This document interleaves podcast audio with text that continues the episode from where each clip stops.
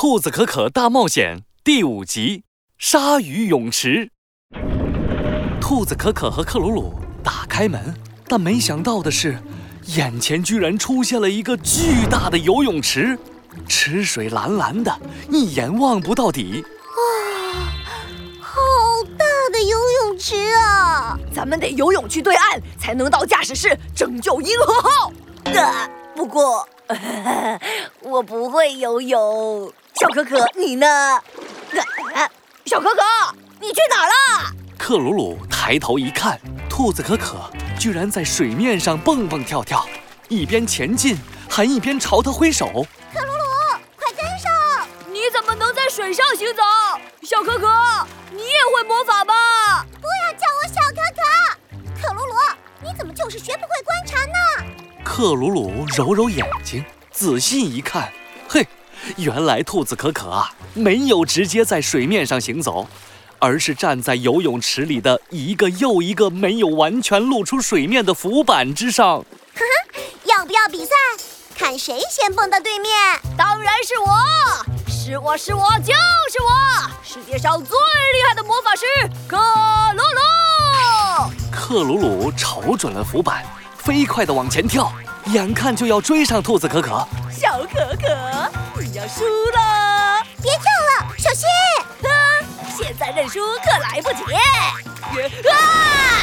剧烈的震动从脚下袭来，克鲁鲁一下子没站稳，朝水里栽去。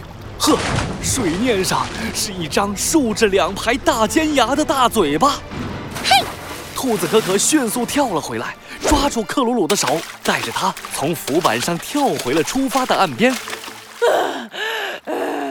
刚才那些难道是是鲨鱼？泳池之上浮起了一个个深蓝色的小三角形，那可不是普通的三角形啊，而是大鲨鱼的鱼鳍呀！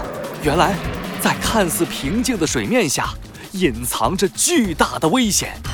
咱们没办法从浮板上跳过去了，这些鲨鱼会顶翻浮板的，然后再把我们吞进肚子里。可恶！看我的！克鲁鲁在魔法袍里翻了又翻，翻出了一把枪。哈，这可是我发明的百发百中枪。虽然我只剩一发子弹了，不过只要我开枪，就一定能命中。他抬起枪，准备射击。啊，可是我应该射哪一只呢？游泳池里挤满了鲨鱼，它们时不时跃出水面，露出白牙，可怕极了。啊！射这只鱼鳍最大的，它肯定个头最大。